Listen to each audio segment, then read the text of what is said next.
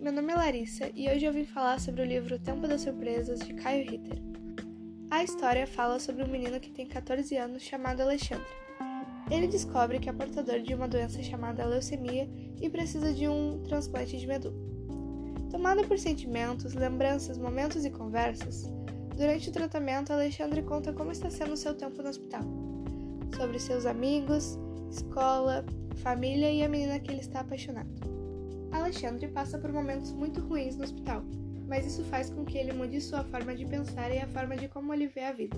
O livro é uma obra muito interessante que aborda assuntos importantes, mas também faz uma referência a romance e comédia para atingir o público jovem, fazendo piadas e tendo diálogos engraçados. A história é muito boa, pois faz com que a pessoa que está lendo se prenda à narrativa.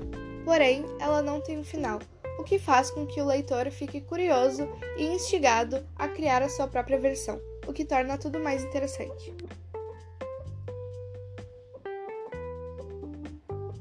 A minha versão se baseia com Alexandre saindo da cirurgia bem e voltando à sua vida normal, mas com a forma de pensar totalmente mudada, assim vivendo todos os dias como se fossem o último. Não só isso, acredito que Alexandre venha a encontrar o seu amor, assim sendo Bianca ou Lisa, ou nenhuma das duas.